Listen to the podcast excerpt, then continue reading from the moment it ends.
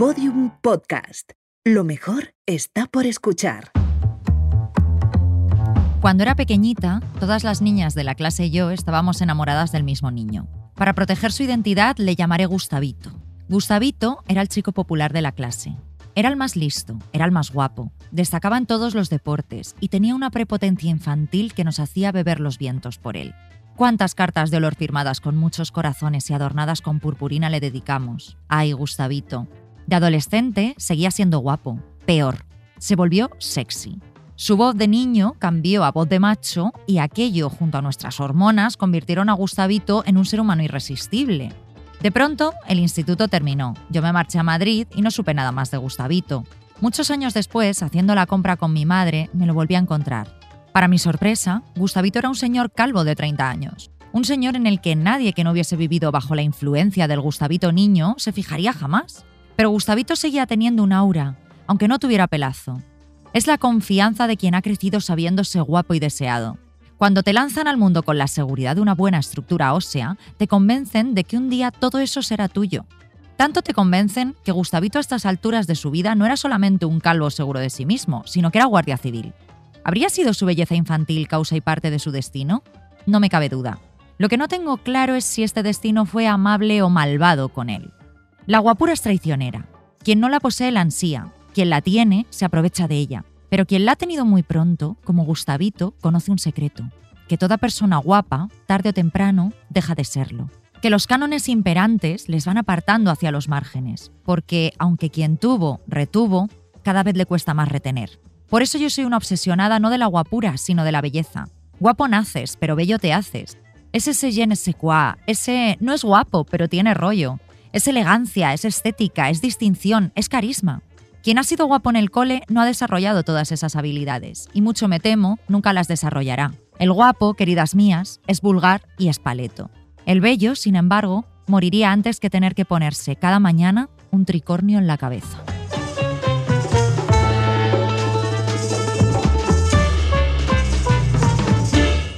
Estamos tan obsesionados con la belleza que hasta en nuestra propia casa controlamos eso. O sea, las principales marcas de ropa han lanzado una línea llamada Homewear para que la gente esté guapa y sexy en casa.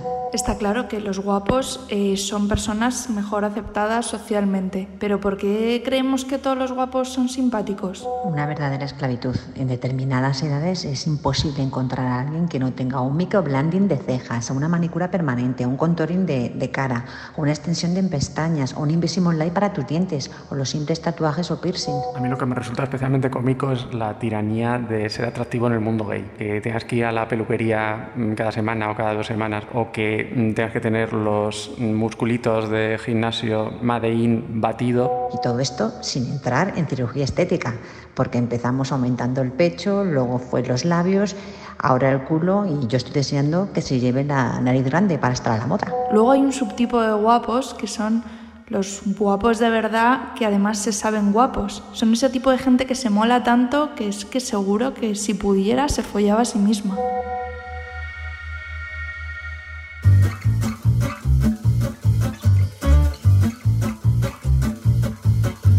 Arsénico Caviar, episodio 18. Contra los guapos.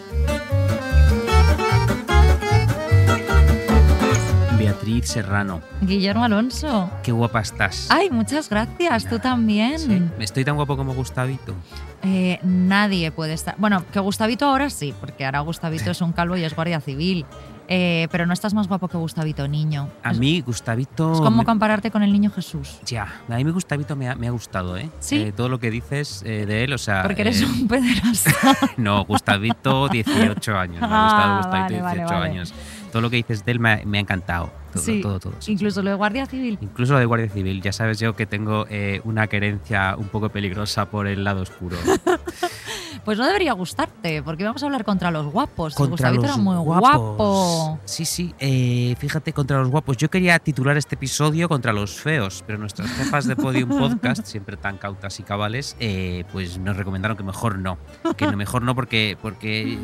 Mira, yo quería titular esto contra los feos porque los, los feos amargan la existencia, ¿no? Emborronan el paisaje, bajan la natalidad. Eh, así que finalmente, pues, pues contra los guapos. Y esto ya, una idea, esto ya nos da una idea, ojo, de por dónde van los tiros, porque y nos da también un buen melón para abrir la conversación. ¿Por qué se considera que los feos son un grupo social al que no se debe ofender y a los guapos sí?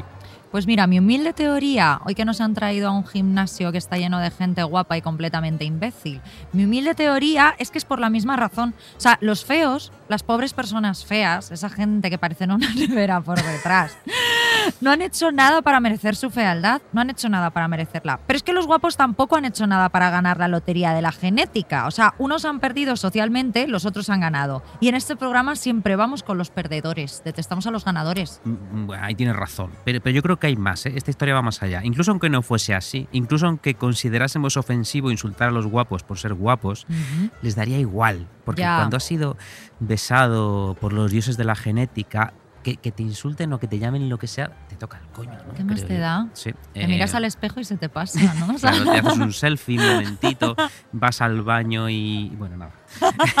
no sigo. Eh, en- pero en resumen, nada malo te puede suceder si eres guapo. Sobre el cogote de los guapos nunca llueve. En la casa de los guapos siempre es primavera. Eh, Mm. Qué mira, bonito, ¿has Guillermo, por favor, qué poético. Esto lo digo en primera persona porque yo soy guapo, entonces lo sé. Eh, nacer guapo es la segunda mejor cosa que le puede suceder a un ser humano, Beatriz, después, solo después de nacer multimillonario. Mm. Y, y no lo digo yo, lo dice la ciencia. A ver, Mira, soy muy rápido con esto. Estudio llevado a cabo por unos becados en Harvard, año 2005. Tienes un 10% más de posibilidades de ser contratado tras una entrevista de trabajo si eres guapo. Y entre tú y yo, 10% poco me parece. pues sí. Estudio llevado a cabo por Medium Political Research, 2019. En Estados Unidos, si eres guapo, tienes más posibilidades de acabar siendo elegido miembro de la Cámara de Representantes, senador o gobernador. sea, no me lo puedo creer. Pues mira, Sarah Palin, por ejemplo, que era tonta del bote, pero fue verdad. Miss Alaska. Creo, creo que era Miss Alaska. Sí, Y al tenía unas final- tetas como dos carretas. Sí, estaba como Bueno. buena, ¿no? Como era un poco MILF. Sí, y al sí, final sí. eh, casi vicepresidenta de Estados Unidos, que entre tú y yo, a mí me hubiera encantado ver eso. Eso hubiese sido guay. Y, eh, O sea, ya pues te perdidos al río. Luego, otro estudio de Harvard. Las mujeres maquilladas en un lugar de trabajo son vistas como más competentes y dignas de confianza que las que van hecha un zarrio. Pues, pero esto me ha quedado muy mal, que las que van sin maquillar. A ver, eh, esto en realidad, más que sobre la belleza, habla sobre la estupidez humana. Totalmente, Te diré. sí. Y, mm, y otro, el último, estudio publicado en 1988 por el boletín Psychology in the Schools. Ojo, ¿cuántos estudios para- sobre la gente guapa, ¿Has eh? visto? O sea, Eh, mira, este dice, los alumnos de profesores atractivos prestan más atención en clase y sacan mejores notas. Claro, no te jode. mm, Y- claro, porque si- el profesor está bueno, claro, quieres ir a Y de clase. hecho yo les podría decir, y si el profesor se, se quita la ropa, todavía mejores notas, ¿no? Eh, Claro, mira. quieres tener tutorías a solas con él, te vuelves un alumno súper aplicado. citas, sí, citas con el profesor para probar. Claro. Eh, mira, entre tú y yo la conclusión que saco también es que en las universidades americanas se aburren mucho y tienen que hacer estudios de mierda todo el rato. eso estaba pensando yo, pero además estaba pensando, de, jo, claro, como los científicos suelen ser un poco. Quieren hacer estudios sobre gente guapa para tenerlos alrededor. Me acuerdo que hace no, hace no mucho, un, el, creo que fue el Business Insider, sacó una lista como para mofarse de las listas de los más bellos, de los 50 científicos más bellos del mundo. Bueno, me encanta, Eso era sí. muy divertido. En contra de las listas de People era esto. Pues Sí. esto lo escribiste tú en un Lo artículo, por en un cierto, artículo que el otro que me día, leí el ayer. otro- porque lo retuiteó nuestro querido amigo Martín Bianchi, yo ya ni me acordaba. Y de repente dije, uy, qué dato tan interesante para soltar así de repente. Fíjate, Sí, pues esto lo voy a decir bien. también, por ejemplo, en, en- la, en la sobremesa de Nochevieja en mi casa. Está muy bien, no me es van a muy hacer ni puto interesante. caso, no, no, sí. no. Lo que haré a De hecho, deberías artículo. decir todos los estudios eh, de la gente guapa de las universidades mientras, de mientras Harvard. me tiran las uvas para Eh, que me claro. calle. Eh, pero mira, en resumen, no necesitamos estudios porque la mayor prueba de que la gente guapa triunfa somos tú y yo. A nosotros nos han elegido para hacer arsénico caviar por guapos, simplemente, porque en primer lugar somos notablemente más bellos que todo el resto de presentadores de podium.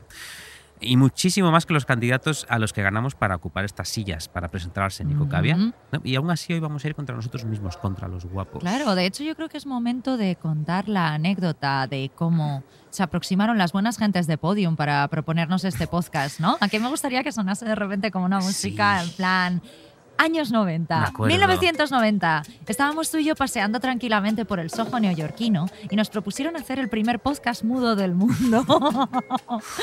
Simplemente nos pidieron llegar aquí, sentarnos y hacernos unas cuantas fotos promocionales. Y tontos de nosotros lo rechazamos porque preferimos hablar. Hablar. Y claro, la cagamos, la cagamos.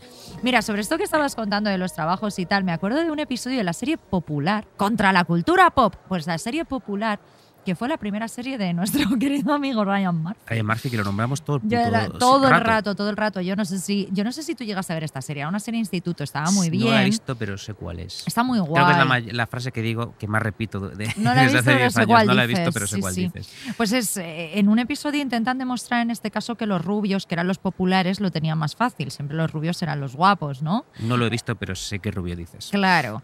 Así que los personajes impopulares de repente se tiñen de rubio y claro, pues la gente les ve más guapos y más dispuestos. Y en un momento dado, una de las que antes era morena y ahora era rubia, tiene un 10 en un trabajo que acaba de entregar y cuando muestra el trabajo todo eran páginas en blanco, que es algo muy guay.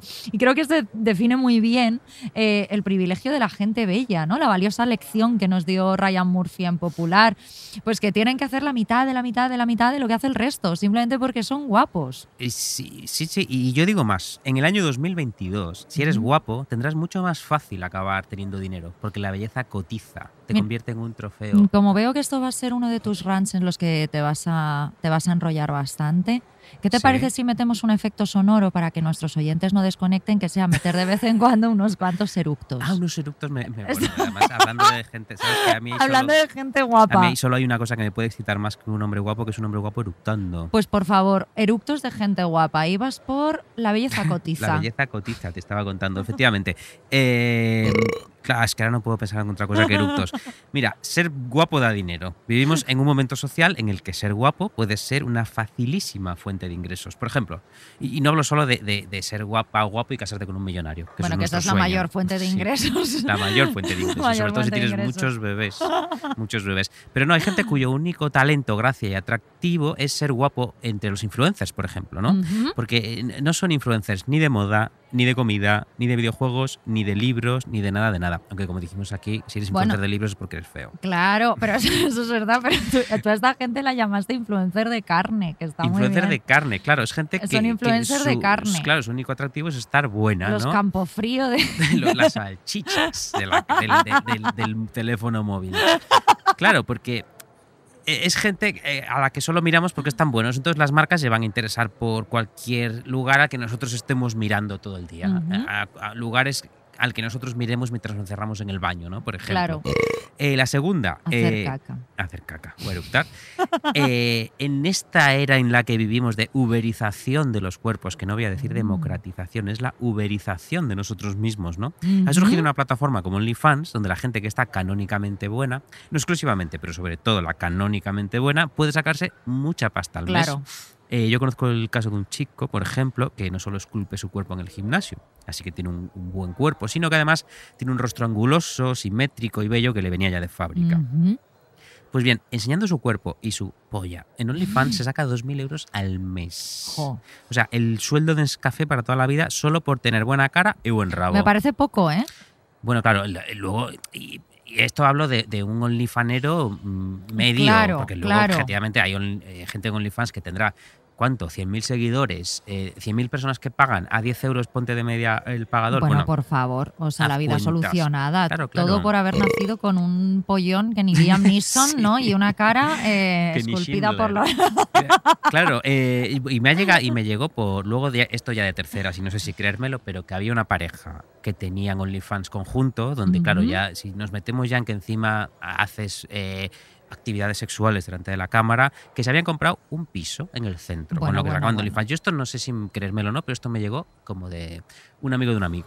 Pues a partir de ahora este rumor es verdad, porque lo hemos dicho ahora, en Arsénico Caviar en los estudios de la SER. A, a partir de ahora oficialmente es verdad. Y yo des- desde aquí digo a los futuros padres, cuando hagan ecografías de vuestros bebés, si vuestro bebé apunta maneras de tener buen rabo, ponedle un OnlyFans cuando cumpla los 18, antes no, por favor, que no quiero denuncias.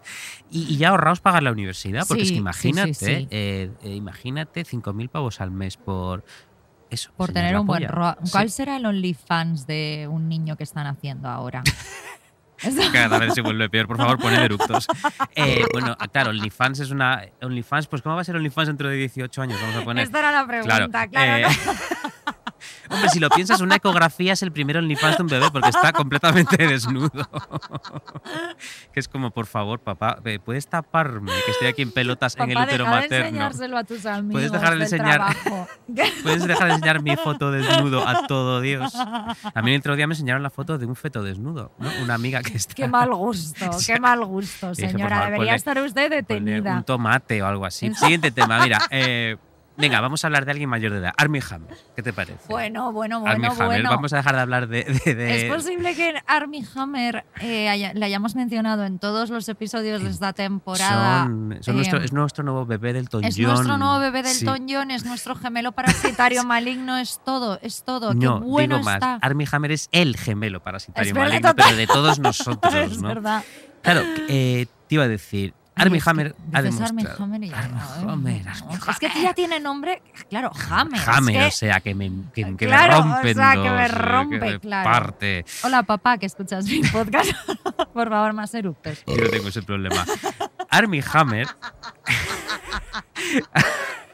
ha demostrado ser, según los testimonios de muchas mujeres que se han cruzado en su camino y según ese documental, que por cierto yo no he visto, tú sí, Sí, me es dijiste horrible. que te, has- que te excitó un montón. No, no, no, no, nunca he dicho eso. Sí me lo dijiste. Ahora no te hagas la... Dije que ese documental daba un poco para paja, hasta que empiezan a salir cosas muy horribles. Claro, muy eh, horribles. te iba a decir, todas las mujeres que se han cruzado en el camino de Armie Hammer hablan de él como un hombre abyecto, deplorable y repugnante. Bueno, es un violador, o sea, Sí, esto sí. que quede claro. Mucho Claro, y sí. jiji jaja con Armie Hammer, pero estamos blanqueando a Armie Hammer. Por favor, otro eructo. Eh, y sin embargo, claro, eso te iba a decir, nuestro programa eh, eh, lo amamos, lo invocamos, le ofrecemos nuestro hígado emplatado y con Ay, cebolla. ¿Y por qué? Porque está bueno. Porque es Porque guapísimo. está bueno. Pero aquí quiero abrir nuestro gran primer melón. Bueno, o nuestro, tal como vamos, nuestro decimoquinto melón. Eh, es un buen ejemplo para traer a la palestra un concepto alucinante para mí, que llamo la belleza vieja. Mm. Esto, la belleza vieja, quiero, quiero eh, dar crédito a quien se lo merece, que es que eh, en nuestra común amiga Raquel Peláez una vez me habló del dinero viejo, que es el dinero que viene de Claro, muchas sí, sí, generaciones. sí. Entonces yo aquí he hablado, eh, eh, me refiero a la belleza vieja. La belleza vieja es, efectivamente, como ese dinero, es una belleza incuestionable y macerada durante generaciones de gente rica que se ha ido Mm. casando con gente que está buena. Porque, como decíamos antes, si, cuan- si, eres rico, te puedes casar con alguien que esté bueno. Y si estás bueno, te puedes casar con alguien rico. Hombre, es que hay mucha. Es- Claro, es que hay una teoría que es como que los pijos son guapos porque siempre sus padres son Claro. empresarios con pinta de dinosaurio, pero que se casan con eh, una modelo joven y entonces al final van mejorando los genes. Claro, o sea, claro, tienes el dinero que- y tienes, y tienes la belleza. Yo calculo que si tu tatarabuelo se casó con una que esté buena, que es lo que pasó a Armie Hammer, que su Claro. tatarabuelo era, el- era este magnate del petróleo, Sí. pues claro, ya sale Armie Hammer. Claro, o sea, sale claro, ya. Pares, pares Tercera generación. Eh, seguro que la paloma y la virgen. pues no, no, no. Armie Hammer es un ejemplo pues, de esta belleza vieja, que es una belleza relajada, Mm. distendida, magnética, porque mira, Armie Hammer no, no, no tiene un, como un peinado bonito o un cabello especialmente lustroso. Eh, no tiene tampoco una nariz prominente y sexy, de este que dices ojalá me coma el... Eh, tampoco tiene un cuerpo esculpido en el gimnasio, porque simplemente no lo necesita. Mm. Armie Hammer es sencillamente el resultado de décadas de romance a la luz de las velas del mejor ADN del mundo. Y de una dieta. y de una dieta muy curiosa dieta de- basada de en- carne humana. Ah bueno, ah, bueno, claro, claro, y carne humana. Pero ojo, antes de- ya incluso antes de comer carne humana, que yo no sé cuándo empezó, ya su estructura ósea y facial ya Sí. estaba pensada por los mismísimos dioses, Sí. ¿no? Eh, así que, mira, voy a empezar aquí y voy a, por primera vez en este programa, a citarme a mí mismo. ¿Qué te vaya, parece? vaya. Voy a citar un pasaje de mi novela Muestras privadas de afecto. que es la otra que... tienes junto con Viva los hombres Sí. cabales. Pues está muy bien que te cites a ti Sí, mismo. porque es que quiero, quiero vender, necesito Ya, dinero. ya. Porque quiero ser millonario para poder. eh, yo Para no voy a poder tener hijos, casarte pero para, po- pobre con Armie yo, yo Hammer. estoy bien con Víctor, pero. ah, yo decía decir- con Armie Hammer, claro. te Ah, yo creo que Víctor lo con- entendería si Sí. me caso con Armie Sí, Hammer. sí, sí. Él también querría. Claro. Yo he escrito horas sobre la belleza y, y ha- y he hablado horas sobre la belleza porque a mí la belleza me interesa muchísimo y me obsesiona, como a ti, como decías tú. En tu bello prólogo hablando del bello Gustavito, actualmente Gustavito. calvo y guardia civil. Mira, un personaje de muestras privadas de afecto, una mujer guapa y madre de un adolescente más guapo todavía, dice lo siguiente, que básicamente resume cómo funciona el mundo de los uber guapos. A ver. ¿Sabes que Nicolás tiene un hermano? Un hermano mayor, pero feísimo, feo como una mierda. ¿Tú sabes lo importante que es, Ramón, casarse con gente guapa? No es solo una responsabilidad con uno mismo, sino con todo un linaje. Te casas con gente fea y tienes hijos feos. Te casas con gente guapa y te salen hijos guapos. Cuando te casas con gente guapa, eres directamente responsable de crear unas ramas genealógicas de gente guapa, de repoblar el mundo con belleza. Eso nunca se nos reconoce a las mujeres. Nicolás es un pincel, ¿verdad? Pues tenías que ver a su hermano, que da un susto al miedo. Si su padre hubiese seguido reproduciéndose con su primera esposa, estaría todo Madrid lleno de niños con la cara de un rape. Bueno, podemos cerrar ya el momento eructos. Si te ha gustado el, el estrato de mi novela, ¿te la vas a comprar? Eh, bueno, yo ya la tengo comprada y Pues, dedicada por ti, por cómprate- cierto. Bueno, no, sí. esta no la tengo dedicada. Hmm. Eh, me dedicaste Viva los hombres cabales. Te dedicaré si te compras otra, la que tienes no te la dedico. Joder, eh, mm, es que no puedo. quiero o sea, me vas a hacer eh, pobre con esto. Bueno, pero Bueno, es por una buena causa. venga. Mira, al principio del programa has dicho una frase muy interesante, que es, nacer guapo es la segunda mejor cosa que le puede suceder a un ser humano solo después de nacer multimillonario. Sí. Una figura como Armie Hammer ha nacido con ambas cosas, belleza y poder. Dinero viejo y belleza vieja, como tú decías. O sea, algo que me fascina a mí de la belleza es la gracia de los ricos. O sea, tú paseas por el barrio Salamanca en Madrid y ves a esas mujeres con la melena perfectamente cortada, que tienen mucho brillo, porque claro, van todas las semanas a la peluquería, ¿no? Claro. con ropa limpia, con muy buen corte, que les sienta muy bien, siempre planchada, pues me imagino que por su asistenta, ¿no? Sí. Su- la chica que hacen ellas, ¿no? Eh, pero que les va como un guante con la piel súper tersa, súper bonita. mm, puede que sea por las cremas de 400 euros que pueden comprarse o por los arreglillos que se pueden permitir, pero también por otra cosa, Guillermo, la tranquilidad. Mm. La tranquilidad. Armie Hammer y muchos ricos no solo tienen un rostro bello, tienen un rostro descensado, tranquilo. Un rostro que una persona de alfafar nunca va a poder conseguir. Es un rostro que se ha esculpido a lo largo de los siglos a través de los placeres, de la buena comida, del buen vino, de la ausencia de carencias cuando hay guerras y hay hambrunas, de las visitas del médico de la familia, de los buenos gimnasios y spas. La belleza es todo un negocio, Guillermo. Y por el contrario, es mucho más difícil ser bello cuando trabajas en turnos agotadores, cuando vives en un piso enano, cuando no enciendes la calefacción porque hace frío, eh, pero, pero no te la puedes permitir y entonces estás ya encorvado y feísimo. Te sale chepa. Te en sale invierno. chepa en invierno, claro. Y tienes ya- que llevar estos jerseys polares, que es lo más feo que existe. esos jerseys como del Sí. quechua, ¿no? Del, Sí. Claro, que es- claro, la ropa de, de Ropa pobre de pobre friolero. es súper fea, Sí. claro, es súper fea y andas siempre como con todas las preocupaciones, ¿no? Entonces, es cierto que la pobreza fea. Mira, si la pobreza, te voy a decir, acorta la vida, que la gente pobre mm, vive menos que la gente rica, Hmm. porque pues van menos al médico, porque tienen trabajos más estresantes, porque tal, porque no se chequean, etcétera. La pobreza te diré que también afea. O sea, en Pues este sí. episodio estamos diciendo, no solo eres feo, sino que eres pobre. No, pero la pobreza afea y es así de duro, es así de triste. Afea porque no te permite tener tiempo para ti, porque te priva de cosas buenas y porque te consume.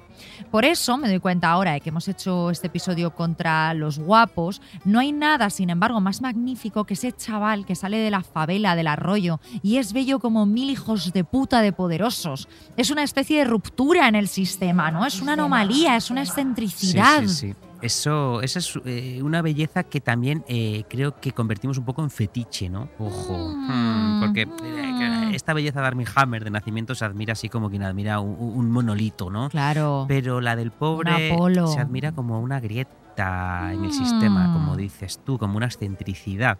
Mira, Eloy de la Iglesia hacía mucho eso, eh, ir a los. El director de cine Eloy de la Iglesia, eh, conocido por sus películas de cine kinky, que luego Sí. tenía otras películas que eran todas kinkis, pero bueno, iba mucho a estos billares que estaban situados detrás de Sol, donde hoy solo hay bares para guiris con paellas de broma. Ay, qué horror, sí. Eh, pero allí había los billares antiguamente y los billares estaban llenos de chaperos. Y allí se iban muchos directores de los 70 y 80 a buscar, aparte de, de la caricia, como dicen en, como dicen en Sudamérica, que es una cosa preciosa, bus- ofrecer la caricia, así eh, eh, dicen las putas. Yo ofrezco la Qué caricia, es una expresión, una expresión preciosa. Eh, eh, iban a buscar también pues, posibles estrellas. Porque de repente, claro, te viene un chapero que es un dios, como por ejemplo José Luis Manzano, que era el, el muso de lo de la iglesia, y dices, este chico lo, le voy a hacer yo una estrella. Luego lo tenía que doblar porque el pobre cada vez que hablaba eh, espantaba a claro. las moscas. Claro. Pero luego este hombre eh, magnético, bellísimo y con una belleza efectivamente pues que era eh, mm, milagrosa, porque él venía de, de una familia paupérrima de Vallecas. En general la industria del entretenimiento busca y explota mucho esta belleza, ¿no? Y, y te contaré una cosa, esto me ocurrió un poco a mí, voy a ponerme un poco aquí Salvador Blanco, Uh, un poco, a ver. un poco europeo repugnante, en- de vacaciones con Víctor en una isla del Caribe llamada Múcura, una isla muy pequeñita. Pues paseábamos nosotros por la parte pobre de la isla, porque luego la parte para los turistas tiene unos campings preciosos, con Claro. sus piscinas, con sus playas privadas. Pero te vas a la parte pobre, donde nos fuimos porque dijimos, bueno, estamos ya hartos del puto camping, vamos a pasear, a ver los- el pueblo y tal. Y lo que había son los habitantes de la isla, jóvenes, trabajando sin camiseta porque hace calor, y sus cuerpos eran exactamente los cuerpos que desearía tener cualquier occidental de una gran capital y bien posicionado. Cada anuncio de Calvin Klein. Sí, sí, o sea, cuerpos musculados y esculpidos, pero no por el gimnasio, sino por sus trabajos de fuerza. Y fibrados y sin una gota de grasa, pero no por terapias muy caras y modernas en spas de última generación, sino porque tiene una alimentación austera de arroz y coco y porque hace mucho calor, húmedo y sudan como pollos. Entonces al final, eh, si lo piensas, el cuerpo que deseamos es del de un trabajador, puede ser. O sea, Fija, es- ansiamos el, es- el cuerpo de un trabajador explotado. Sí, no, eh, aquí hay dos temas que me parecen como muy interesantes. De, de- yo creo que esta idea siempre ha estado ahí, ¿no? O sea, fíjate, por ejemplo, cómo se erotizaba el albañil en los 90, Ujú. en los anuncios de Coca-Cola Son las Light, once y ¿no? media, eran, Son las ¿no? Once y media, claro, un montón de oficinistas babeando por el hombre que estaba en el andamio, que era que supongo que como dices hay un asunto de clase asqueroso, ¿no? Ver al trabajador como un animal, un empotrador, ¿no? Como alguien indigno de amor o, o de cariño o de matrimonio, pero digno de sexo salvaje, que es una asquerosidad si lo Es una piensas. asquerosidad y es una cosa muy triste. Y ahora cuando hablabas de este tema de los cuerpos, eh, estaba pensando también en la idea del bronceado, o sea, que el bronceado Sí. siempre ha sido algo como que antes las clases altas no les podía dar el sol porque era síntoma, porque eran vampiros. No, pero porque era este síntoma de, de, bueno, que la gente que estaba expuesta al sol era porque eran trabajadores y gente como de Sí, bajo rango arando la tierra. y porque estaban arando la cosas. tierra y sin embargo llega un momento que eso empieza a parecer atractivo, ¿no? Cuando, pues cuando empiezan las vacaciones, el rollo de, de irse a un sitio tal que te dé un poquito el sol, que es muy bueno para la piel, como al final es como que envidias el cuerpo de la gente que ha estado mm, pues trabajando de sol a sol, ¿no? Y Sí, te lo sí. pones tú, te lo Es que- haces tú en una puta cabina para parecer mm, atractivo como un pobre. Que que, claro, ahora el nuevo arar la tierra es estar en la oficina de, 9, a, de Claro. 9 de la mañana a 8 de la tarde. Ahora ¿no? es al Entonces, contrario, claro, no te da el sol, Si claro. estás moreno es que o eres muy pobre o es que eres muy rico, ¿no? O eres muy pobre y estás en paro y estás todo el día en el retiro. o eres multimillonario y estás todo el día en un barco. Entonces, Efectivamente. ah, Mm. efectivamente. Mira, yo tengo la sospecha de que efectivamente en el deseo hay mucho de clase y, y nada bueno además. De que atrae mucho la belleza incontestable, heredada y despreocupada que hablábamos de Armie Hammer, pongamos, Mm. pero también atrae mucho la del obrero, la de aquel que sin haber nacido con un físico privilegiado trabaja arduamente por conseguirlo, sea de forma voluntaria o no. Hmm. Mira, voy a hacer aquí referencia a una artista nueva de la que nunca he hablado, Madonna. Vaya, vaya. Mira, Madonna provoca un tipo de fascinación muy particular con su físico, yo creo, porque ella era una muchacha completamente normal, en una edad Mm. especial y fantasía. Hombre, era pelo. muy mona. No, esto sí que bueno, esto ya es el redoble, redoble de mariconeo. Iba a decir que era eh, completamente normal, agraciadilla, si quieres. Tuve sus fotos de los 70, primeros 80 y era agraciadilla.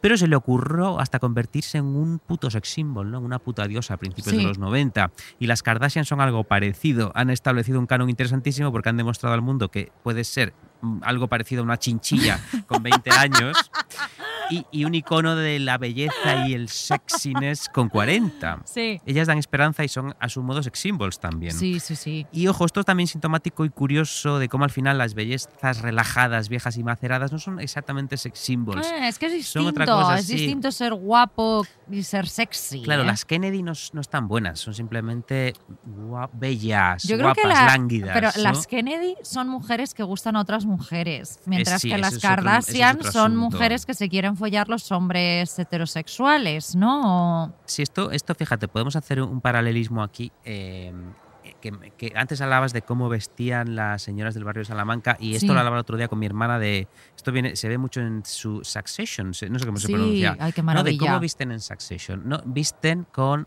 de forma en realidad eh, muy, muy sobria, con jerseys de Sí. cashmere muy suavitos que habrán- les habrán costado 5.000 euros. Sí, pero visten pero de no una tienen- forma para no destacar. Sí, no tienen un destacar. logazo, no tienen plateado, no tienen brillo. ¿no? Pero eso es, porque a los ricos. porque son ricos de verdad. Son ricos de verdad, ricos los ricos verdad. viejos les cortaban la cabeza, le- o sea, tenían que ocultarse, no podían llevar joyas, no podían llevar oros, no podían Claro. llevar. Entonces, los ricos viejos, sea, de, de viejo dinero de dinero viejo, viejo. saben que un rico tiene que pasar desapercibido, Sí, y- mientras que una además- Kardashian enseña las putas tetas. Claro, pero, pero también luego aparte está la cosa de que los ricos de dinero viejo no necesitan eh, demostrar al mundo que su jersey vale 5.000 euros. Tienen que saberlo ellos. Por lo Claro. suavito que es al tacto, ¿no?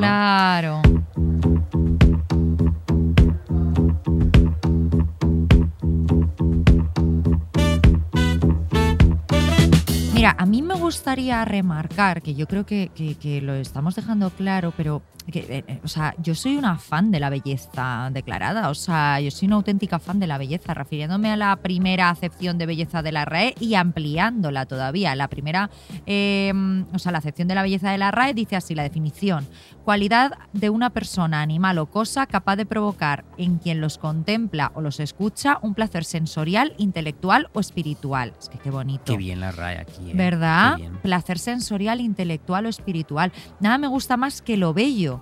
eh, por esta definición, Guillermo. O sea, la belleza puede venir de un paisaje, de un objeto, de una persona, de un cuadro, de un monumento, de una casa, de un gatito. Pero lo bello, como decía al principio, no es lo guapo.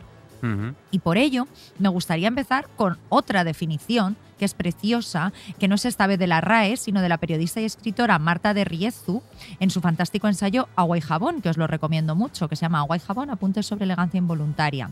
Para dejar claro mm, por dónde van los tiros en mi cabeza, ¿no? Ella define guapos de la siguiente manera. Guapos.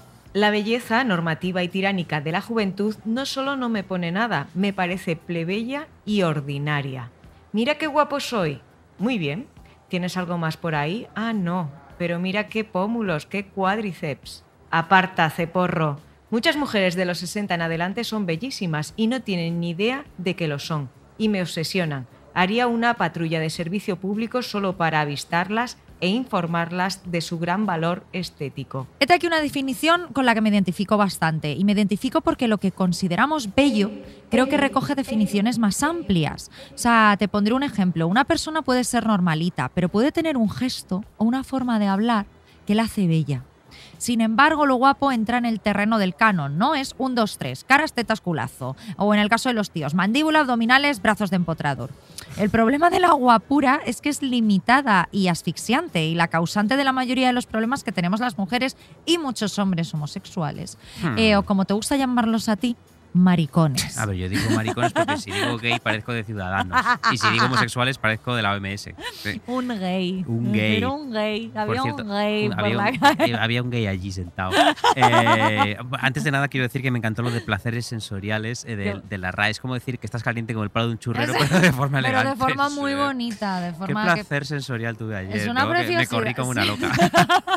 claro, yo creo que aquí estamos hablando de dos cosas. Efectivamente, una cara bella o unos abdominales para rayar queso o unos brazos para, para de acero, hechos de acero para los barcos te atraen por los ojos. Pero eso que comentas, un timbre de voz Mm. o un gesto, te entran como un placer sensorial, como decía, no quiero decir aquí otro taco. Te- es un placer sensorial que te entra como por entre las piernas, ¿no? Porque em, creo que, que eso que mencionas eh, son un tipo de atracción mucho más inexplicable y mucho más animal. Mm, Uno claro, puede como un olor, Sí, ¿no? como un olor, un claro, olor, eh, un olor a una colonia o a un cuerpo. claro, Uno puede entender que le atraigan unos abdominales, pero que de repente un deje de voz te ponga cachonda como una perra. claro, Eso ya eh, juega en otra liga mucho más profunda, yo creo, ¿no? claro. Y creo que al final eso, eso crea un sano equilibrio en el mundo, porque aunque no seas Armie Hammer, puedes hincharte a follar igual, porque tengas Claro. una voz bonita, una caída de ojos increíble, una forma de caminar segura y carismática.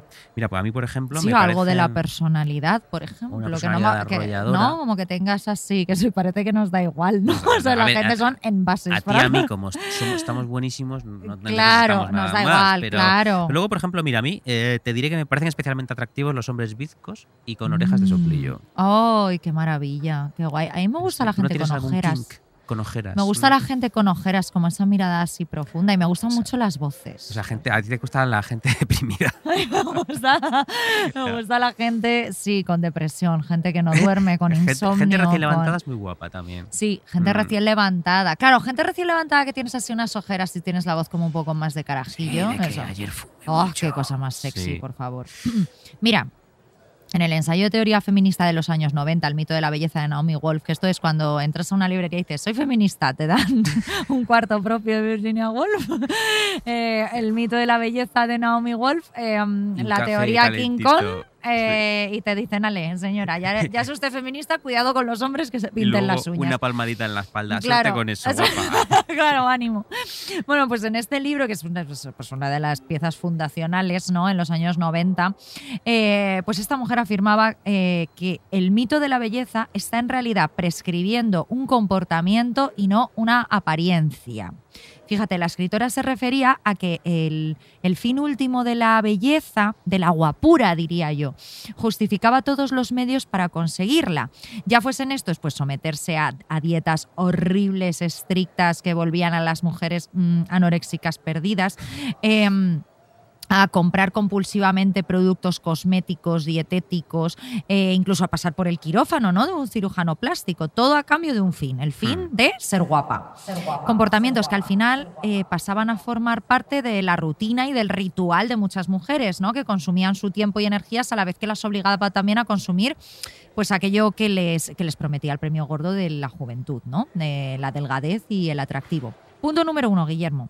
En esta sociedad, belleza es igual a dinero. OnlyFans. OnlyFans, no, pero ya no solo de la gente que puede conseguir dinero a través Ah, de su sí. belleza, sino que ser bello, o sea, eh, meterte en este círculo de la belleza, ir siempre guapo, es muy caro. Sí, sí, podríamos haber buscado el dato, pero, pero no sé cuántos mil millones de, El- euro, de do- dólares mueve al año. Claro, la industria, de, la cosmética, industria ¿no? cosmética, bueno, Sí, una sí. de las que más en el mundo. Y punto número dos, la belleza es esclavitud. Es esclavitud. Y fíjate lo que afirmaba eh, mi amiga Naomi. El trabajo inagotable, aunque efímero, en torno a la belleza reemplazó al también inagotable y efímero trabajo doméstico. La lucha por alcanzar la normatividad estética y entrar en esos estándares cada vez más imposibles alimenta grandes industrias y nos mantiene obedientes y temerosas de salirnos de la norma. Ese temor y obediencia producen mucho dinero y generan también mujeres insatisfechas y sumisas, algo que es igualmente rentable. Mira, a mí un, un- un concepto que me chirría muchísimo es aquello de belleza natural. Bueno, bueno, es que, eh, para empezar, la, la naturalidad no existe, ¿no? Está Mm. muerta. Un día deberíamos hacer un programa llamado Contra la Esto naturalidad. me parece muy bien. Sí, porque nada es más falso que la naturalidad. Te diré más, eh, y esto me, me puede ganar enemigos, pero lo explicaré más tarde. También me chirría mucho el concepto body positive. Pero eso voy luego, a eso voy luego. Eh, eh, el mito de la belleza natural eh, me da mucha rabia porque al final exige tanto o, o más trabajo que el de la belleza antinatural, Que ¿no? Que podríamos decir. O sea, claro, porque es una cosa que te exige estar guapa, eh, sexy, presentable con el efecto cara lavada, ¿no? O sea, ¿tienes idea de la cantidad de productos que necesitas para conseguir estar eh, guapísima Esto con el efecto cara lavada? Esto es como una cosa que se puso súper de moda, al menos entre los chicos, que era una cera que era efecto despeinado. Claro, sí, eso, Tienes tres horas para que parezca que te acabas de levantar. Ex- sí, efectivamente. Mira, pues sobre esto hace poco le cayó un rapapolvo a una TikToker que explicó su rutina para conseguir el efectito este de cara lavada. Hija, y es que tardaba lo mismo que en hacerse el contouring. Era primero este producto, luego este, luego este. eh, 37 productos para tener como si te acabases de levantar. Hija, claro, muy buena carita, pero... Para ser bella natural. Mira, eh, sobre esto escribió la periodista Chloe Arnold en un artículo titulado La paradoja del maquillaje sin maquillaje, publicado en el medio estadounidense Vox. Los Vox. buenos, ya sabes, no, no el partido político, Vox, el Ah, medio. El partido político que no debe ser nombrado. Efectivamente. Esta chica decía, se trata eh, de una llamada para subvertir los ideales de belleza que en realidad no, no subvierte nada. Tanto el ritual como el consumo de la belleza se mantienen. Y que, claro, tiene razón, o sea, al final te estás gastando el mismo dinero porque parezca que no te has maquillado, Sí, es que es como absurdo. Lo que dicen los ultraliberales del mercado siempre se regula Sí, solo, ¿no? Pues la belleza claro, se la- regula la sola. belleza se regula Siempre vas a sola. acabar en el mismo sitio, que es en Primor. Claro, ef- efectivamente, efectivamente. Eh, la periodista también decía cuál era el tipo de mujer también que tenía este privilegio ¿no? de permitirse un maquillaje natural, que al final es, ¿quién? La guapa. Y los looks sutiles son recompensados porque los utilizan aquellas mujeres que en apariencia pues no se preocupan demasiado por su aspecto físico y que son por ello elogiadas y envidiadas, siempre y cuando cumplan con las definiciones típicas de belleza. O sea, sí, la belleza se regula sola. Si hay un nicho en el mercado que es, voy a ir como más limpita, carita lavada, mm, anuncio de Calvin Klein de los 90, van a decir, "Mm, pero así no, tienes piel rosácea, tienes no sé qué, tienes no sé cuántos. O sea, es un cante. Claro, es como si algún día se pusiera de moda dejar de ducharse. Inventarían un agua especial Claro. que, costaría eh, 50 euros el litro La ducha para no la ducha, gente que no se claro, ducha. Sí, sí, sí. claro. Eh, pero de nuevo, la naturalidad. Es que creo que no hay, no hay cosa que más me repugne, sobre todo aplicado al mundo de la belleza. eh. ¿Dónde está la naturalidad? Yo he visto a gente con el pelo teñido de un color ridículo criticar a otra gente que se había puesto tetas. Ya. Entonces, ¿dó- ¿dónde Mm. establecemos el límite del artificio?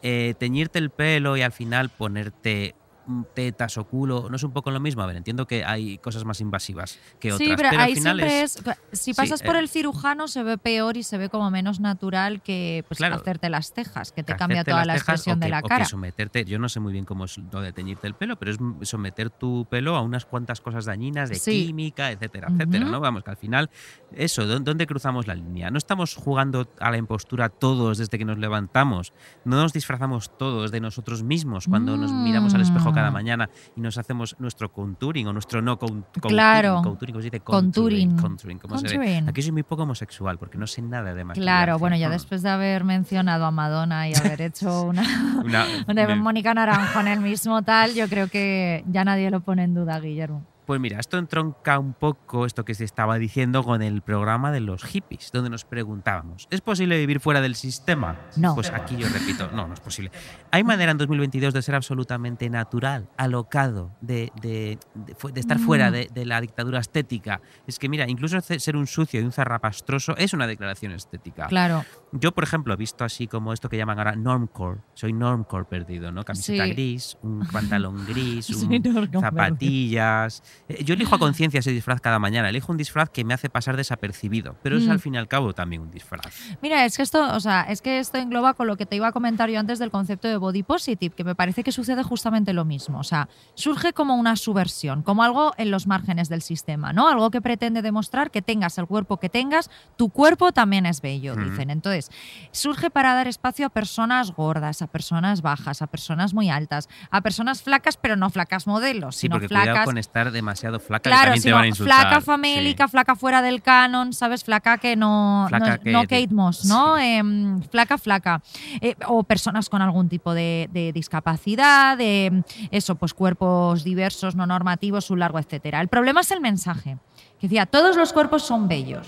Entonces, volvemos a intentar encorsetar toda esa diversidad corporal dentro del mercadillo de la belleza, ¿no? Dentro del mercadito de la belleza. Todo es bello, tú también eres bella, venga, cuídate, que tú eres bella. Y frente a esto, por ejemplo, surgió un, un movimiento que claro, ya nos perdemos, porque cada es un movimiento mm, cada semana, pero bueno, que este era quizás bastante más honesto. Se llama Body Neutrality. Y lo que dice es, mira, no todos los cuerpos tienen por qué ser bellos, no pasa nada. Hmm. No todos los cuerpos son bellos, pero es que todos los cuerpos son válidos. Punto. Claro, deberían ¿Sabes? sacar un producto body neutrality que cueste 100 euros. Claro, digan, luego si lo quieres harán. que tu cuerpo sea válido. Claro, ahora 100 euros. mm, no es tan válido si no usas esto. Mira, a mí me encantaría que surgiese una campaña mucho más útil e inspiradora. Podríamos llamarla Todos los cuerpos son feos. ¿Sabes? O sea, todos los cuerpos acabarán arrugados, viejos y asquerosos, así que relájese y comas esa hamburguesa. Ojo, es que todos los cuerpos son feos. O sea, quiero decir, tú en el momento en el que no estás potando para la. Potando, potando para la foto. Potando para la foto. me ha encantado. Eh, No, que no estás posando para la foto, ya te sale un Michelin, te sale un, eh, una. O sea, todas estas cosas que se han llamado defectos, ¿no? Mm, Te sale la celulitis, te sale el no sé qué, la Sí. piel de naranja. Bueno. A lo que íbamos, yo con esto quiero decir que parece que las mujeres vivimos desde hace siglos esclavizadas por la idea de belleza, ¿no? Por el concepto de la belleza, por Bueno, la tiranía de la belleza. Me gustaría decir que ahora, eh, eh, no desde hace siglos, pero ahora los hombres, no quiero decir otra vez los hombres también, pero es que Los- hombres también, ¿no? Esta cosa se ha igualado, en vez de quitar la tiranía de la belleza Sí, a las sí, mujeres, sí. se la han puesto a los Se la han puesto a los tíos, sí, sí, sí, Se ha es igualado, cierto. pero para lo, pa' lo malo. Sí, pero creo que nosotros lo sufrimos Sí, no, estoy, estoy seguro, pero Creo que lo- vamos. no, pero es cierto, es cierto. Y, y además de una belleza que siempre seguirá determinados cánones, ya sea este, el físico de Kate Moss que mencionábamos antes o el de Kim Kardashian, como has dicho tú, que podía ser un cobaya con 20 años. sí. Una chinchilla. Oye, a mí me encantan las chinchillas, ¿eh? me encantan. Bueno, y siempre estamos intentando al final entrar en dicho canon, ¿no? En lugar de romperlo. Que eso es lo que a mí me llama la atención. Yo aquí te diré mm, que, que- que es muy fácil decir, deberíamos romper el canon, no estar en el canon. Y yo soy la primera en, en hacerlo, ¿no? En, en formar parte de- del canon, en intentar formar parte de él, como no. Mm, Me tiño el cabello para ser más rubia, me cuido, mm, me he creado mi propio ritual nocturno que, que, si fuese por mí podría acabar eh, al amanecer, eh, porque me encanta ponerme cremitas y potingues. Me compro a veces productos carísimos que no me puedo permitir y todo para estar guapa, para estar guapa, ¿sabes? Y fíjate, yo no sé si todos estos productos son, son lo que después me hacen, me hacen estar bella. Yo creo que, que nunca me he sentido más bella que en momentos pues con la cara lavada, mm, recién salida del mar, ¿no? Cuando el mar todavía está como, el agua todavía está como un poco fría y seguro que salgo toda blancuzca, que se me marcan las venas como un vampiro, ¿no? Pero ahí me siento como pletórica, me siento... añadirlo a nuestra lista de gente guapísima. Eh, también la gente que vuelve de la playa. Ay, está muy bueno, guapa. bueno, con bueno, el está pelo lleno de mierda. Con el pelo lleno de mierda, así Eh, moreno, arena nariz un poco en- quemadita. sí, arena, así. arena todavía. Arena en el las culo orejas, todavía. Arena en el culo en el culo, Mm. claro. Oye, por ejemplo, más bella que, que, pues, que después de que te hayan dado un morreo, o más bella que, que paseando uno de estos días que te ves así con el guapito subido y que te vas viendo con el escaparate simplemente porque te has levantado con un pelo estupendo, pero que ni te lo has peinado. O sea, es decir, yo me he sentido más bella cuando, cuando más despreocupada he estado, cuando menos he trabajado conscientemente o cuando menos he sido consciente de mi propia belleza, cuando he estado, por así decirlo, bien y a gusto conmigo misma, que Ujú. últimamente no estoy nunca. Pero, eh, eh, o sea, cuando he estado bien ha sido cuando me he visto más guapa. Y toma filosofía de mierda de sobre de azúcar, Guillermo, Ya. que me acabo de marcar. Tú verás lo que haces con ella. Pues mira, yo cuando me veo más guapo es cuando llevo un mes sin ducharme. Mira, es que sí, Venga, con el no, sucio. Pero cuando llevo dos días, por ejemplo, eh, que sin lavarme el pelo, esto no está Sí. mal visto, ¿no? Lavarse el pelo cada dos días. No, hombre. A ver si van a decir, menudo cerdo. No, yo, yo- Eh, pues, eh, por ejemplo, yo sí, creo que eh, me lo lavo un día sí, un día no. Claro, yo, yo también. Entonces, además, porque se supone que según a quien leas es muy malo lavárselo todos los días. Sí, por el pH. Entonces yo digo, joder, qué pena tener que ducharme ahora con lo guapo que estoy. Con lo guapo que estoy, con esta capita de mierda que, me, que le da a mi cara un rostro así como masculino. Sí. Luego me ducho y vuelvo a ser mm, pf, el mismo de siempre, esa cosa fea y arrugada. Sin embargo, con una capita de mierda encima, menos mal que en Madrid sales a la calle y la capa de mierda te, se posa enseguida. ya se posa sobre ti, enseguida es sobre verdad. ti. Eh, pues fíjate, eh, yo creo que hemos establecido aquí dos interesa- interesantísimas líneas Mm. para establecer lo que es bello. Creo que una es la cultural, o sea, la del capital, la que nos dicta, influenciada por mil factores externos, lo que es bello o no. Y otra es más animal y profunda, ¿no? Como cuando decíamos que en realidad nos gusta la gente recién llegada a la playa y, y llena de y comida de mierda. Claro. Eh, pienso un poco, por ejemplo, en esos hombres que están casados con una mujer canónicamente bellísima y elegante Mm. y la engañan con otras canónicamente feas. O sea, eh, que son canónicamente feas, todo el mundo en- sabe por dónde Sí, voy. sí, sí. Eh, pero que satisfacen de forma mucho más carnal, atávica y sexual sus necesidades. Mira, Mm. pienso en Hugh Grant acostándose con una prostituta callejera cuando estaba con la bellísima Uh, Elizabeth Harley. Sí, es verdad. Eh, y otro ejemplo es Arnold Schwarzenegger, menudo apellido, acostándose con su empleada del hogar y dejándola embarazada. Además, esto ocurrió como hace, no, hace ya mogollón de años. Ese niño creo que ya se ha graduado. Eh, era, ella era la menuda y oronda Patricia Baena. Y él estaba casado con María Schreiber. ¿Cuántas Mm. S hay en esta, en esta familia? Que es una heredera de los Kennedy, elegante como todas las herederas de los Kennedy, con un cuello de tres Mm. kilómetros de largo. Y bueno, que son ricos de cuna, bellísimos de cuna, porque pensemos que han dejado, nos han dejado ese otro tótem de la belleza masculina que era, suspiro, John John. John John, que se podía John poner una John. gorra para atrás y unos pantalones cortos y era, y era la persona, la más, persona elegante de guapa y más elegante del mundo. Sí, bueno, y sobre esto una de mis historias preferidas. Jude Law tirándose a la canguro cuando estaba con Sienna Miller. Y fíjate, esto es el giro de guion, que es por lo que me gusta esta Hmm. historia. Volvieron. Sienna Miller volvió con Jude Law, porque como para no volver con Jude Law, para luego ponerle los cuernos con Daniel Craig. Mira qué tonta. Observemos la diferencia del comportamiento masculino versus el femenino. Jude Law se va con la fantasía masculina, la canguro, menos guapa y sexy que su novia, canónicamente bella, 24 añitos, pero que representa el mito de la juventud, la inexperiencia, hasta cierto punto lo infantil, ¿no? Confluyendo un poco con lo maternal. Y Sienna Miller, más lista, yéndose con un hombre más macho, más sexy, más mayor, más empotrador, ¿no? Pues sí, mira, yo quiero citar aquí a una mujer que no es nada popular entre las nuevas generaciones. Es una mamporrera, una polemista de vieja escuela, una filofascista para entendernos. Vaya, vaya. Pero a mí me encanta porque aparte de todo eso es brillante, que es Camille Paglia. Ay, y Camille Paglia ya tiene un tardaba en libro- llegar esta mujer con lo mucho que pues te de- gusta. Deberías leerla. Tiene un libro que se llama Sexual Personae, que tiene como 900 páginas, y no exagero. Pesa mucho para llevártelo de viaje. Dice esta cosa genial, dice, la sexualidad y el erotismo constituyen la compleja intersección de la naturaleza y la cultura.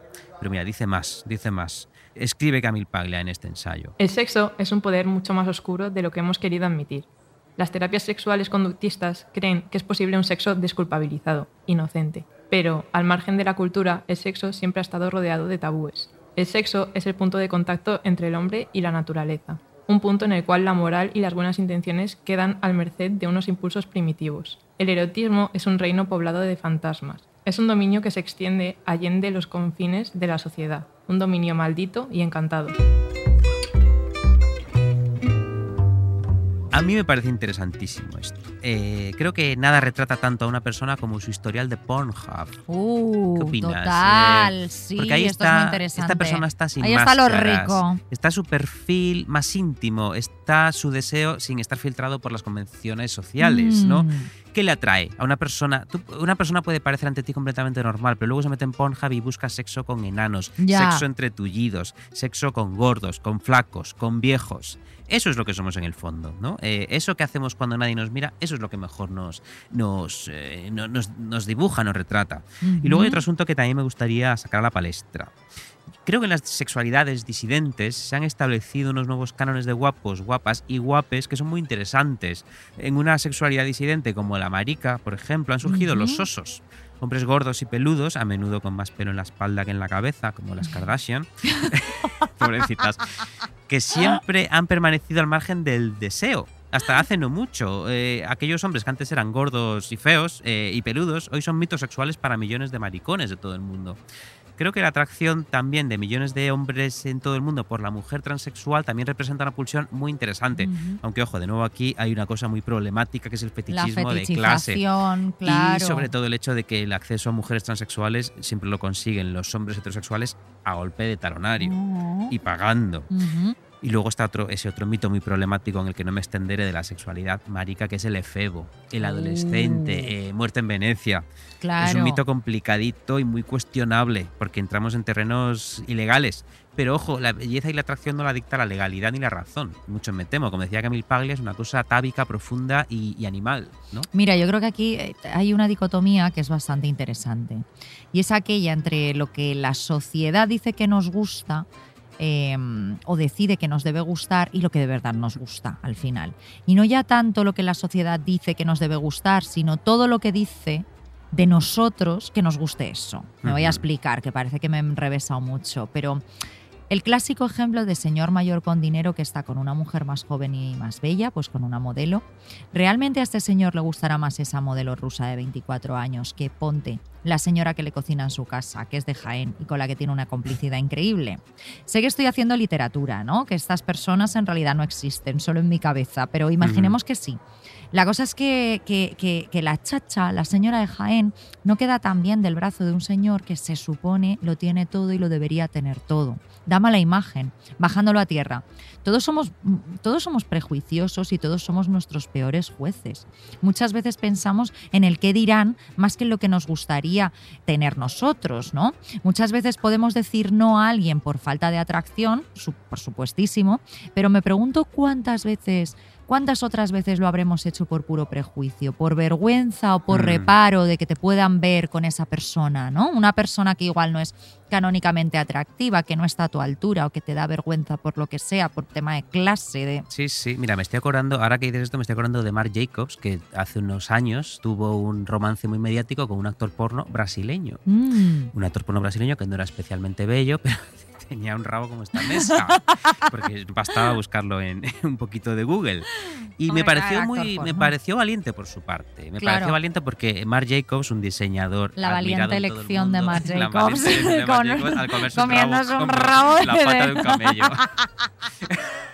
No, lo que quiero decir es que él hizo público ese, ese deseo tan animal. De él podía, eh, lo que digo es que Marc Jacobs podía haberse liado con un modelo bellísimo, Sí. eh, lánguido, guapísimo para la foto, pero fue de- eh, del brazo con un actor porno brasileño Claro. que no era especialmente bello, pero era lo que a él le ponía cachonda como una perra Claro, a Marc Jacobs, claro. un actor porno brasileño que probablemente no sabría hacerlo con un canuto, pero A tenía a un rabo de acá mañana. Claro, entonces a mí me pareció, en ese sentido, y por lo que decías de, de- Sí. de lo que elegimos en público y lo que nos gusta en Sí. privado, me pareció muy honesto Marc Jacobs en ese Mm. sentido. Mm. Eh, y hoy han roto ya, pero espero que a ese actor porno brasileño le, quedar, le quedase una. Pues le diese muchos regalitos caros. Jo, seguro que, le hizo ropa para su pene. Un. Cazadoritas. una caza, no sé mucho de Marc Jacobs, así que no sé cuál es su producto estrella, pero, pero un, bolsi- un bolsito para que se en el capullo. Mark by, by Marc Jacobs. Bueno, hay otro melón muy interesante, muy guay, que yo me pregunto a veces, que es cómo serán los nuevos guapos, guapas y guapes canónicos, surgidos de las nuevas Mm. realidades del género y del sexo del siglo XXI, ¿no? Porque si la belleza sigue funcionando como hasta ahora, muy unida al dinero y al tardo capitalismo, en breve... eh, claro, no se podrán escapar. Claro, Claro, no se podrán escapar. En breve pondrán sus garras sobre, por ejemplo, las personas no binarias, que todavía ahora son, no Eh, podemos decir que son todavía una novedad. Que tú Hmm. no, no sabrías muy bien decir, este no binario es guapo y este no binario no es guapo. Ya. Porque todavía son una cosa nueva que surge y, y no sabes muy bien por dónde van a venir. Pero ya les están utilizando en campañas de moda, ¿no? Las Sí, marcas sí, más ya, modernas, más mm. Más tal, de, ah, no, nosotros tenemos una persona no binaria eh, entre, o sea, ya está empezando, ya está Claro, empezando. claro. Por eso digo que en breve habrá de nuevo un canon establecido por la industria de la moda y la cosmética para ser una persona no binaria y que esté buenísima. Mm.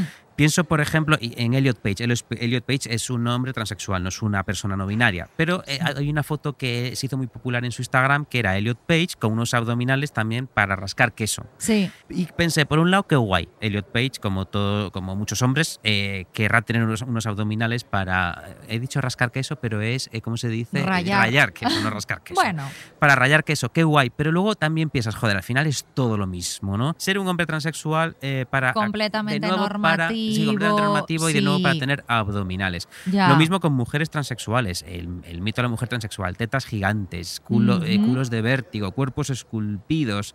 Y ahora también hombres transexuales con abdominales de acero, que está muy bien. Cada uno tiene que tener el cuerpo que quiera. Yo no puedo hablar porque voy al gimnasio todos los días esperando tener unos abdominales como los de Como Elliot los Page. de Elliot Page, claro. Pero por eso me intriga mucho qué hará el mundo y la industria y el tardo capitalismo con las personas no binarias. Y me pregunto si nos traerá alguna novedad, si al menos variaremos o si acabaremos con el mismo canon, porque si lo piensas, estamos ya un poco hasta los cojones del mismo canon, ¿no? ya, Llevamos como estamos todos desde, yendo al mismo canon. desde Marlon Brando y Marilyn Monroe, creo, que eh, es- somos todos, buscamos todos eso, hom- hombres cachas, mujeres delgadas y con tetones. Total, sí, Entonces o sea... me- ujú. a veces digo, joder, ya podía llegar un canon nuevo, ¿no? De repente... Ya, pero es que de repente es eso, del canon nuevo es simplemente eh, pues una persona, yo qué sé, pues poner a una chica mm, con un poco más lánguida con pelos en el sobaco.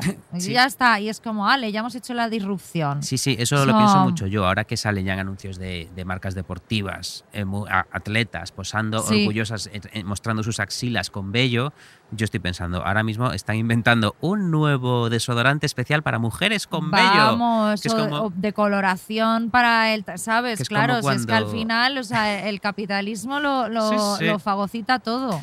Pues mira, me encanta que hayamos dedicado un programa a la belleza porque creo que en general en este podcast hablamos mucho sobre la belleza, ¿no? Porque al Mm. criticar todo aquello que creemos que afea al mundo, estamos reivindicando la belleza, ¿no? Criticamos los a los influencers, criticamos el trabajo, criticamos las bodas, criticamos la nostalgia, criticamos a los bebés, que son todos muy feos.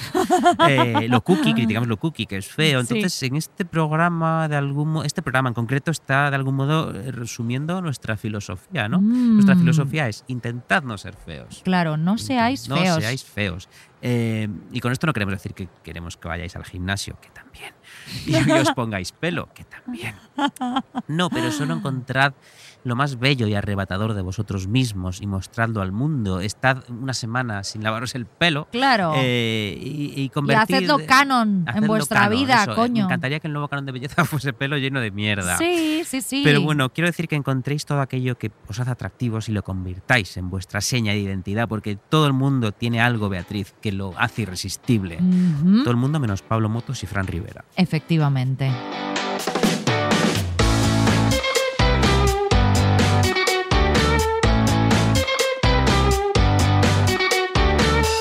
Arsénico Caviar es un podcast original de Podium con dirección y guion de Beatriz Serrano y Guillermo Alonso. El diseño sonoro es de Elizabeth Búa. La producción ejecutiva es de Lourdes Moreno Cazalla y la coordinación del proyecto es de Jesús Blanquiño.